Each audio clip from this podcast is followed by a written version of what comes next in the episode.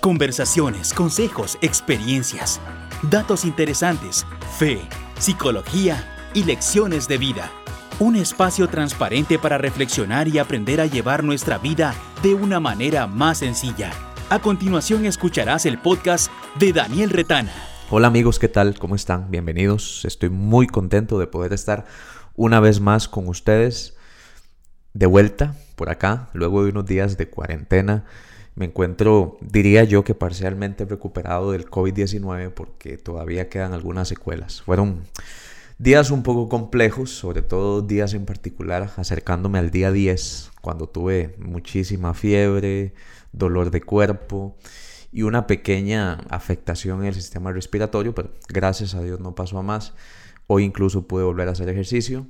Así que definitivamente me dejan muchas enseñanzas que he estado compartiendo con algunos de ustedes por mensajes, por redes sociales y también en las publicaciones constantes que hacemos. Así que bueno, hoy vamos a estar hablando de un tema picante, candente y que no siempre es dulce a los oídos de las personas, sobre todo para aquellos que en algún momento se han visto envueltos en alguna historia de infidelidad. Sin embargo, quiero hacer una aclaración muy importante. Este podcast va dirigido a todos, sin distinción. A los que nunca han sido infieles, a los que han cometido infidelidad, a los que quieren aprender, a los que quieren saber sobre el tema, a los que están a punto de ser infieles, a, que, a los que acaban de serlo, a los que nunca se les hubiera pasado ni por la mente serle infiel a su pareja o a su compañero habitual. Así que bueno, bienvenidos a este tema muy interesante que espero nos pueda dejar muchas lecciones, puntos de reflexión, que nos aclare los pensamientos y que sobre todo, como siempre, procuro pueda ser un espacio de crecimiento personal para todos los que estamos acá en esta vida aprendiendo constantemente a ser una mejor versión de nosotros mismos. Yo creo que normalmente cuando nosotros hablamos de infidelidad nos mostramos súper perturbados y asombrados. Vemos la noticia de alguna celebridad y reaccionamos diciendo, no puede ser posible, tanto que se amaban, o tan bonita pareja que hacían, jamás lo hubiera imaginado, jamás lo hubiera pensado. Y es que no nos mintamos ni tampoco seamos ingenuos. Normalmente tendemos a ser más prejuiciosos con los errores de los demás e incluso los colocamos automáticamente en nuestro estrato de pensamiento como personas que han cometido un gravísimo error. Parece ser que la infidelidad es socialmente más punible o castigable que otras conductas que pudieran suceder frente a nuestros ojos. O sea, si vemos a alguien que es infiel, es como si automáticamente se nos hubiera caído del pedestal. Pero si la persona está robando, si la persona está hablando mal de otros, si está murmurando, si está haciendo eh, o si está utilizando, eh, no sé, la historia de una persona y la está comunicando con los demás, o está traicionando a otro, o de repente si está hablando mal de su jefe, o si se está burlando de una persona que tiene alguna característica diferenciada, ahí no hacemos caso Pero cuando se trata de una infidelidad, eh, nuestros ojos penetrantes sobre esa persona, ¿verdad? Prácticamente lo que están diciendo es, es inadmisible que haya sido infiel. Además de que la infidelidad, no debemos mentir, es uno de los sucesos que más vende en cualquier medio de comunicación. Vemos escándalo público, fulanito de tal tuvo una aventura amorosa con otra. Entonces, a mí eso me llama mucho la atención, tanto así que hay un programa que algunos encuentran cómico, gracioso y hasta un poco incómodo. Se llama Exponiendo Infieles. Así que ya me imagino que más de uno tendrá un nuevo pasatiempo. Espero que no. Pero en este reality show, la, conductora Lisbeth Rodríguez se acerca a los participantes, que después salieron algunas notas eh, diciendo que las historias son ficticias, con personajes reales y que les daban algún tipo de incentivo económico, pero el objetivo era intentar descubrir si en esa pareja, en esa relación, existía alguna infidelidad oculta en la pareja, ¿verdad? Que precisamente no haya salido a la luz. El mensaje del programa es que al final no hay secretos eh, para siempre, sino que en algún momento salen a la luz y que el que busca y rebusca literalmente encuentra. Ese es como el eslogan del programa. Esta es una muestra de que saber de una infidelidad siempre y cuando no se trate de la nuestra o de algo que suceda en nuestras relaciones genera morbosidad. queremos saber más detalles. Es más, no nos vayamos muy lejos, sobre todo cuando ocurre con personas, entre comillas, moralmente intachables o, o sea, las personas que jamás esperaríamos que cometan un acto de infidelidad, como un pastor o como un sacerdote o como una persona, eh, no sé, ¿verdad? Que tenga algún, algún rango que, que nos inspire fidelidad o de, una, de un padre muy responsable o de una madre que parece ser que se encarga de sus hijos. Es más, parece ser que queremos investigar más detalles, o sea, queremos imaginarnos incluso cuáles son los detalles ocultos y, y, a veces hasta preguntamos sin querer queriendo cómo fue que sucedió, como para enterarnos. Pero algunos dicen, no, no era tanto para, para enterarnos, sino más bien era como para eh, realmente conocer los detalles de una historia que no es la nuestra. Nos gusta enterarnos de las infidelidades de los demás. No en todos los casos, por supuesto, pero eso lo vemos en redes sociales cuando alguien publica una noticia como estas, fácilmente se hace viral, mientras que si publicáramos, no sé, el premio Nobel de la Química, posiblemente no sería una historia tan comentada como una infidelidad. E, es interesante que hay países que estadísticamente son más infieles que otros, según el estudio realizado por una página web llamada The Righteous por ejemplo, yo no sabía, pero Tailandia es el país más infiel del mundo. O sea que si hay algún tailandés que nos llega a escuchar, no crea que la tenemos en contra de él o ella, sino que así lo dicen las estadísticas. Algunos incluso atribuyen esto a que gran parte de la población son trabajadoras sexuales, o sea, prostitutas, y que hay muchas fiestas en las playas y que eso provoca que hayan encuentros sexuales y demás. Más del 56% de la población en este país ha sido infiel en algún momento, así lo ha detectado este estudio. Le siguen algunos otros países como Dinamarca, Italia, Alemania, Francia, España y así sucesivamente. Yo creo que esto nos deja varias lecciones, pero primero preguntémonos, ¿qué es la infidelidad? La infidelidad podríamos decir que es una situación, un encuentro, una relación, una vinculación con una persona de manera intensa o de una manera desproporcionada que no se construye con el compañero habitual o la compañera habitual con la que estamos. Tenemos también que hablar, sin lugar a dudas, del por qué las personas deciden ser fieles a una pareja. Eh, de hecho, uno de los hombres más sabios que ha existido jamás en toda la historia de la humanidad, o que por lo menos así se registra en sus biografías, fue Salomón, un un hombre judío, eh, autor de los libros de los mensajes de la sabiduría, como el libro de Proverbios, y lejos de verlo como un tema bíblico, yo quiero que dimensionemos esto de otra manera. Él dijo en una de sus enseñanzas, eso es como si estuviéramos leyendo las cartas de Hitler, las cartas de Nietzsche o las cartas de Mussolini. O sea, estamos leyendo las cartas de la biografía de una persona y Salomón dijo en una de sus enseñanzas que era bueno y que era un buen consejo gozarse y disfrutar de la mujer de la juventud. Tanto así que lo dijo en estas palabras, sea bendito tu manantial y alegrémonos con la mujer de la juventud. Y empieza a dedicarle un poema hermoso que cualquier mujer hubiera caído derretida ante las palabras de este hombre. Dice, como sierva amada y graciosa gacela, sus caricias nos satisfagan en todo momento y que en su amor nos recreemos siempre. Y termina diciéndole a su hijo David, le da un consejo muy interesante y es, ¿por qué, hijo mío, andarás ciego con la mujer ajena y abrazarás el seno del extraño? O sea, en otras palabras, lo que Salomón está diciendo aquí es, sé fiel a una sola persona y ni intentes andar con la mujer ajena porque perderás o te perderás del disfrute y de la satisfacción que puedes encontrar con tu pareja actual.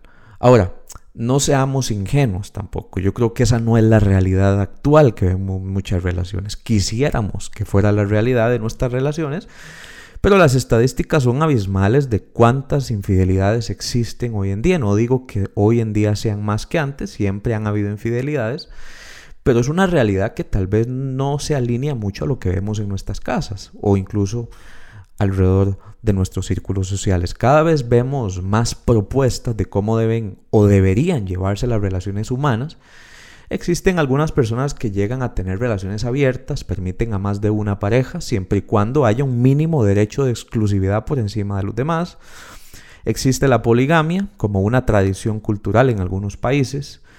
Eh, de tener a más de una persona al lado en términos de la sexualidad, incluso la vida cotidiana. Incluso existen relaciones que se denominan poliamorosas o en otras palabras la trieja, ¿verdad? que es la combinación entre tres y pareja, en donde las personas deciden tener igual a una persona más al lado o a la coexistencia de las tres personas o de los tres miembros en una relación. O sea, se supone que es una forma técnica, es un nombre técnico para tener un tipo de relación y no llegar a caer en el engaño o a tener un amor abierto eh, con otra persona y que esto influya sobre una relación eh, en donde solamente hay dos.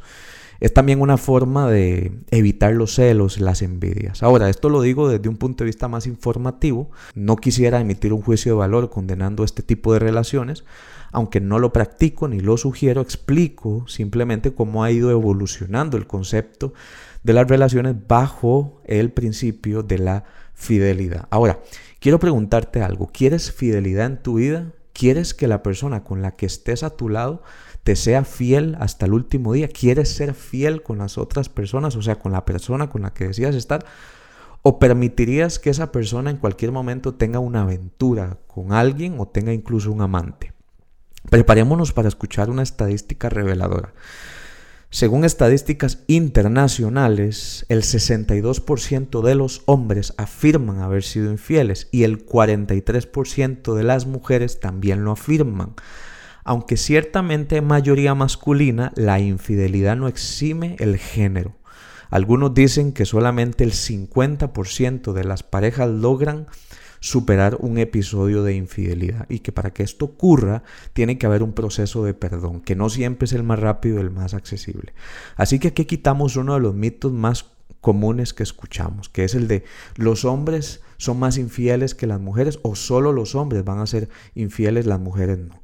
O sea, aquí lo que vemos es que solo hay un 19% más de los hombres por encima de las mujeres, que sí representa un número importante, pero que al final de cuentas la infidelidad no tiene que ver con el género. La infidelidad es un acto que lo puede cometer tanto un hombre como una mujer. Y hay una verdad que tenemos que saber, que es que el que juega con fuego se va a quemar. Y te quiero hacer una pregunta mucho más directa y que yo sé que este tema está muy interesante, pero tengo que hacer esta pregunta y es cuáles son tus valores. Si, en, si dentro de tu código de valores existe la felicidad, entonces tenemos que saber que existirán muchas opciones, alternativas y propuestas que desafíen esos valores. Seremos puestos a prueba, o sea, seremos como dicen algunos, estaremos a los ojos de los francotiradores. Esto me recuerda a la escena de la película de Hasta el último hombre, buenísima, protagonizada por Andrew Garfield, un hombre que decide ir a la guerra con una misión diferente a la de los demás, o sea, la de los otros soldados.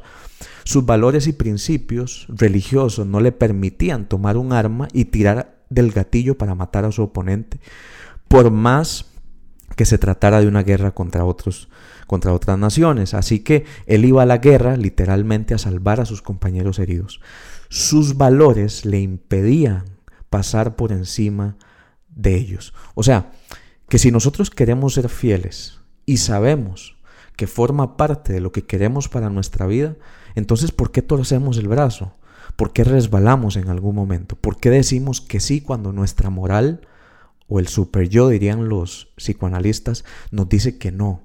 ¿Por qué muchas veces el deseo de estar con una persona suprime la determinación de mantenernos con la persona con la que ya estábamos? El problema nunca será la consumación de la infidelidad, o sea, el problema no será esa noche en el motel, el problema no será ese beso que se dieron, sino los pequeños detalles que se olvidaron en el camino. La persona que se concede permisos, que sabe a ciencia cierta que no se debe conceder, terminará muy posiblemente enredado en las sábanas de alguien más. Vean qué interesante. Yo hablo siempre del síndrome de Salomón. Salomón sugirió tener una sola mujer, pero terminó con mil mujeres. O sea, ¿cómo puede pasar un hombre de una mujer a mil? O sea, añadió 999 que antes no tenía. Las estadísticas dicen que para poder estar con cada una, al menos un día, tenían que pasar dos años. O sea, imagínense cuánto puede cambiar una mujer en dos años. Le toca en dos años estar con Salomón para poder estar un solo día con él. Y es que yo creo que cuando una persona empieza a adquirir éxito en la vida, a veces es más difícil trabajar el éxito que el fracaso. O sea, cuando a alguien se le sube el éxito a la cabeza, no hay sabiduría, como le pasó a Salomón, que pueda sostenerlo. Eh, yo creo que no es la historia que uno quisiera escuchar. La sabiduría, el ser muy inteligente, el ser un gran profesional, el ser una persona famosa, el ser un muy buen eh, o hacer muy bien las cosas que haces, no te exime de traicionar tus pactos y compromisos. Me imagino que Salomón, cuando hablaba de alegrarse en la mujer de su juventud y cuando escribió el libro de Cantar de los Cantares, dirigía su pensamiento a una sola mujer. Incluso me imagino eh, románticamente escribiendo todos los poemas que nosotros podemos leer. Él sabía lo que era ser fiel a una sola persona. Aún así, el hombre más sabio de la historia, según lo dicen los escritos bíblicos, fue infiel. O sea, nadie está exento. Nadie está libre de enredarse en una aventura amorosa. Por cierto, las aventuras solamente suelen ser un espejismo en el desierto.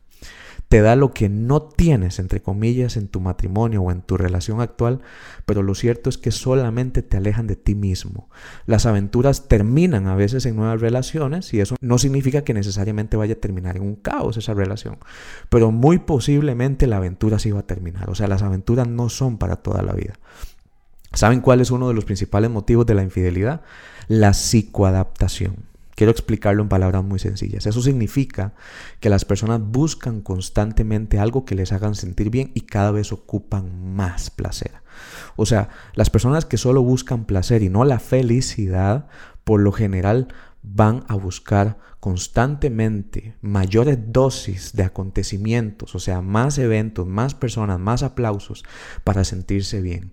Con el tiempo lo que reciben ya no es suficiente, que es lo que pasa con los likes también, y lejos de reinventar su relación del presente y decir cómo podemos mejorar esta relación, buscan nuevas formas de tener experiencias de placer y aparecen las terceras personas y decimos, es que esta persona sí me ama. Lo cierto es que la infidelidad, esto lo digo yo, no lo dice nadie más, por aquello de que eh, en algún momento lo, lo, usen como referencia en un trabajo universitario o algo así, lo digo yo, no, no, no, es algo que esté en un libro, pero para mí la infidelidad es un deseo narcisista y egocéntrico que pone las necesidades propias por encima de los compromisos con los demás. Estoy diciendo nada más algo que pienso, por aquello de los comentarios. Si ustedes están de acuerdo, eh, ahí pueden ponerlo en sus redes sociales y etiquetarme. bueno, la mayoría de infidelidades tienen algunas causas. ¿verdad? ¿Cuáles causas existen? Las personas no se creen, no creen que vayan a caer, o sea, creen que son infalibles. Porque aman demasiado a su pareja, no, nunca van a ser infieles, eso es lo que piensan. Buscan afuera lo que no tienen en casa en lugar de ver cómo pueden recuperar lo que tenían en algún momento dentro de la casa buscan sentirse queridos, entonces eh, es un deseo insaciable y lo van a buscar a otros lugares. También hay un perfeccionismo afectivo, ven en su pareja carencias y entonces tratan de buscar esas, eh, esos atributos en otras personas fuera. O una sed de venganza, alguien te traicionó y entonces quieres traicionarlo. Una baja autoestima también que constantemente te lleva a buscar que alguien te ame o a propiciar encuentros con una persona con la que todavía no has cerrado un ciclo en tu vida. ¿Qué tipos de infidelidades hay? Bueno, hay varias. Existen las infidelidades que son aventuras, que duran poco tiempo, que normalmente se perdonan en algunos casos.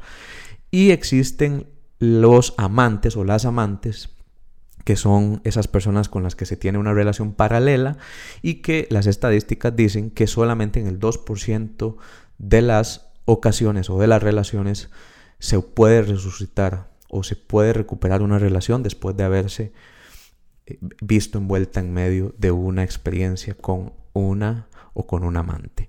Ahora, yo quiero decirles algo también, y, en esto no nos tenemos que hacer de la vista gorda. La mayoría de infidelidades se gestan con un pequeño acto inofensivo, con un mensaje, una invitación en redes sociales, una solicitud de amistad, un guiño de ojos, un like en un comentario con doble sentido. Y entonces estas oportunidades muestran si la otra persona está controlada o no, o si bajó la guardia. Eh, quienes tengan pocos límites consigo mismos posiblemente no lo vayan a ver amenazante y acaban de abrir un portillo a un camino sin retorno. No digo que debamos evitar tener relaciones cordiales, pero todos sabemos en el fondo hacia dónde se dirigen ciertas intenciones. Ahora, si las intenciones no son mantener la fidelidad en tu relación, es absolutamente entendible que esto vaya a terminar en una posible infidelidad. Yo siempre he dicho que la pasión nubla la visión, mientras que el amor nos hace recordar cuáles son los orígenes. La pasión busca complacer únicamente los deseos, pero el amor busca ser transparente con el otro. La pasión oculta las aventuras, pero el amor confiesa sus errores. La pasión busca las maneras de continuar con las mentiras, pero el amor tiene empatía por el otro y no le quiere ver sufrir.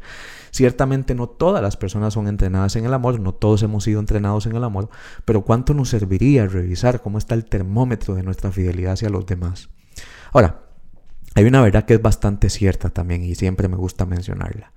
Quien es infiel realmente no lo está haciendo con la otra persona, lo está haciendo consigo mismo. La persona que piensa que la infidelidad causa estragos en el otro está equivocada, pero el daño que se le causa a la otra persona solamente es el daño colateral de la afectación que se está causando a sí misma. O sea, la pasión oculta momentáneamente el daño porque la persona está enamorada, porque se encontró con alguien que le gusta, y con el paso del tiempo se da cuenta que su autoestima se fracturó, sufrió una grieta que se llama deslealtad a sí mismo. Entonces, la falta de amor propio sí puede llevar a las personas a entrar en los sitios que jamás pensaron estar bajo la excusa de que ahora aman a una nueva persona. Ahora, mi mensaje no es condenatorio, por supuesto, y nunca lo ha sido, pero es realista. Aquello que permitimos en nuestra vida tiene que ver con la forma en la que nos apreciamos sin lugar a dudas. Ahora, tal vez la pregunta que te estás haciendo es, ¿qué pasa si yo fui infiel, Daniel? Primero que todo, no te quiero condenar. Quiero enviarte un fuerte abrazo y decirte que tienes que confesarlo y decirlo. No puedes ocultarlo más y lo estás ocultando. Y si ya lo dijiste, te quiero felicitar porque hiciste lo que debías hacer. No te hagas daño haciéndole daño a la otra persona. Recuerda que un día quisiste la fidelidad y por eso eh, tal vez si no hubieras querido la felicidad, entonces no sabrías qué es la infidelidad. Por lo tanto, hay que asumir las consecuencias de los actos. Si la otra persona acepta perdonarte y tienes oportunidad de enmendar tus errores, te voy a ser honesto, comprométete, por favor, con ser muy sincero con esa persona. Y, y, quiero hacerte otra pregunta también. ¿Crees que lo mejor sea continuar o darle la oportunidad a la persona de que se sane o que se recupere por su lado? Eso también es una pregunta que debes hacer. Si la otra persona no te da la oportunidad de regresar, está bien, acepta tus errores y busca, ojalá en un proceso, la raíz de tus conductas infieles.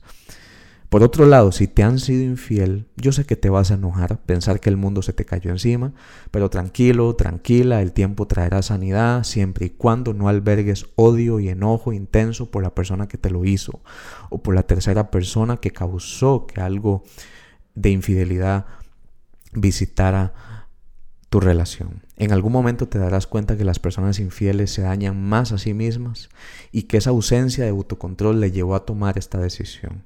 El problema no tiene que ver contigo necesariamente. No dejes que la culpa se arraigue haciéndote pensar que fuiste la persona culpable o que la belleza que hay en la otra persona era la belleza que no tenías. Recuerda que al final la infidelidad siempre será nublada por la pasión y la pasión jamás le llegará ni siquiera a los tobillos a una experiencia profunda del amor. La mayoría de infidelidades se provocan porque se genera un encadenamiento de hechos que parecen inofensivos y terminan definitivamente en una mayor vinculación. Termino diciendo esto. La fidelidad no es ausencia de deseo, sino producto de la voluntad y decisión consciente. O sea, no es que un día decimos, siento ser fiel. Y el hecho de que tal vez sienta atracción por otra persona en algún momento del camino significa que no estoy siendo fiel. No, la fidelidad es la decisión, aún teniendo atracción por otras personas que no sean tu pareja habitual porque eso va a pasar. Muchas veces es un tema de atracción química o de atracción física. O sea, nadie puede asegurar que no le atraerán a alguien más y yo creo que todos estamos de acuerdo en eso. Nos ha traído a alguien más, tal vez estando con una pareja.